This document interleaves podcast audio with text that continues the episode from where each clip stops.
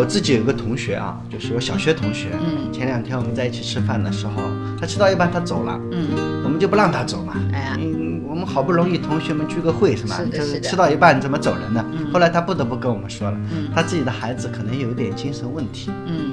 然后呢，其实我们后来我们就简单聊了一下，嗯嗯，就是我们很多同学，我们总觉得有点问题，哎就是是不是不能把这个孩子送到精神病院去跟医生沟通？嗯我不是心理学领域的啊，但是我总觉得把这个孩子送到这个精神病院去嗯跟医生沟通，我觉得至少会给这个孩子，是不是这样有一种心理暗示？对对你是有心理疾病的孩子。对对对，是的。当孩子被他送进这一个医院的一刹那，这个孩子就贴上一个标签。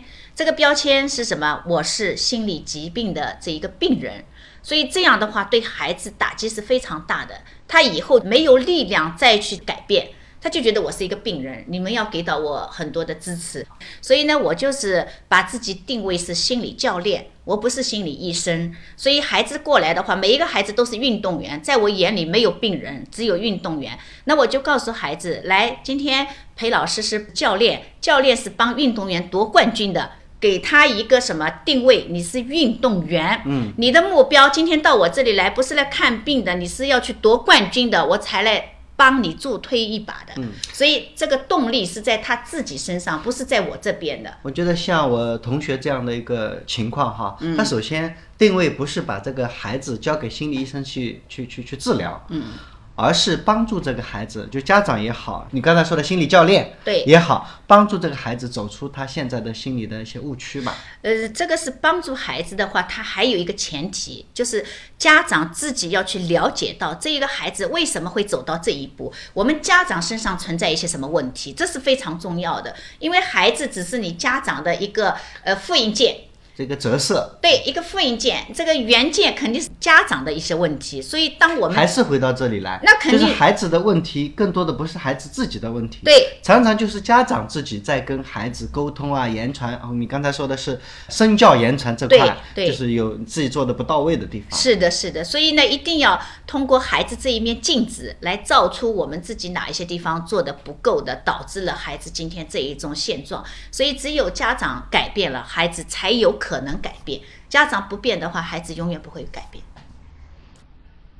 呃，裴老师，我跟我的朋友这么说，不知道有没有道理啊？我跟您交流一下。我经常说，孩子啊，他是一个独立的生命。嗯，孩子的长大其实不见得是父母的功劳。嗯，他是一个生命啊，这个生命你其实作为家长，你只能给他的是阳光、空气、水。嗯，然后就是你能够言传身教，身教言传。嗯，这样的话，这个孩子自然会生长。而我们之前呢，我们都认为这个孩子的长大是我们父母的功劳。嗯，而我认为这是一个这是一个生命。嗯，呃，我们很多宗教哈，比如说、呃基督教也好，佛教也好，我们认为这个孩子他是自然而然的自己的力量。嗯，有可能是我们说上帝给他的力量，他是自然长大的。我们不要认为这个孩子长大是我们父母的功劳。嗯，这个是呃我们撇开所有的宗宗教教啊嗯来说，其实孩子每一个孩子他出生，他都带着使命而来的。嗯，所以我们家长现在呢，就是哎，你们希望孩子成为什么样的，就拼命朝这个方向去塑造他。其实对孩子来说是是不应该这样。是个独立的对孩子是经由我们而来，但是他不是为我们而来。嗯他有自己的梦想要去实现，所以当我女儿她现在在法国已经基本上定居的情况下，好多人都说：“哎呀，裴老师，你怎么把一个女儿放得那么远？”啊那我就跟他们怎么说？我说：“女儿她并不是为我们而来的，她有自己的梦想。如果在那边的话，那我们就无条件的去支持她，去放飞她的梦想，这是对她最大的爱。”包括我在内哈，就是我觉得我可能也接受不了。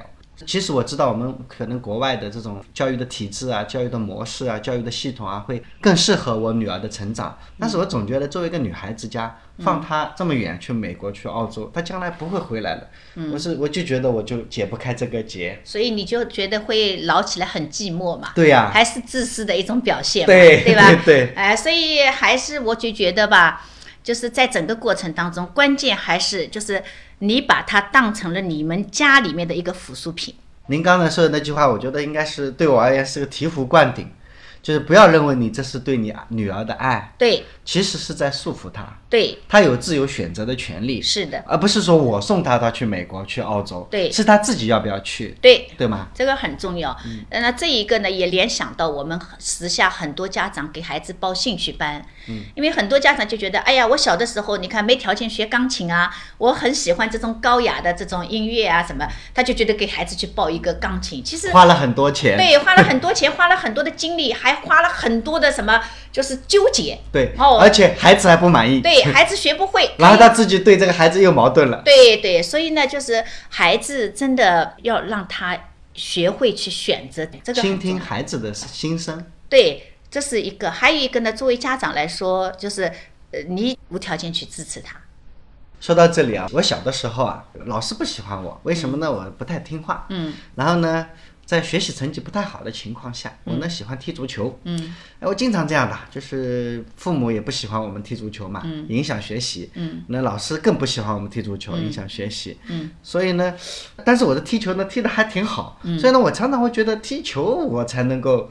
啊，就获得荣誉啊，获得这种成就感嘛。嗯但是父母家长都非常的反对。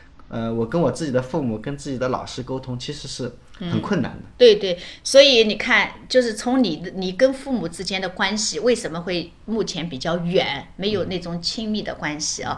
其实他们不懂你的心嘛。对，是吧？对，哎，他他们也就给不到你所要的心灵的东西对对，啊，这其实就是缺失的。从现在我在想，如果反思一下哈，嗯就是如果我的父母能够跟我促膝长谈，嗯，呃，你为什么喜欢足球？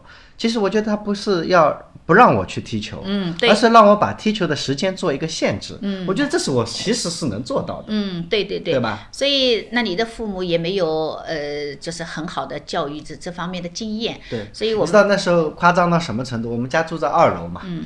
我以前就是经常他们不让我去踢足球，把我嗯们、把我锁起来，我经常就从那个我们的二楼那个阳台上就爬出去爬出去踢球去了。啊对对对对 然后觉得好像我终于反对了父母一次，我觉得还挺高兴的。对对对，其实 这这一种就是就叛逆的乐趣对对对，叛逆的乐趣。所以呢，作为我们家长来说，更多的真的要去走进孩子的心，这个很重要。现在其实我们生养了孩子，我们真的是不知道他要什么，然后他所期望的是什么。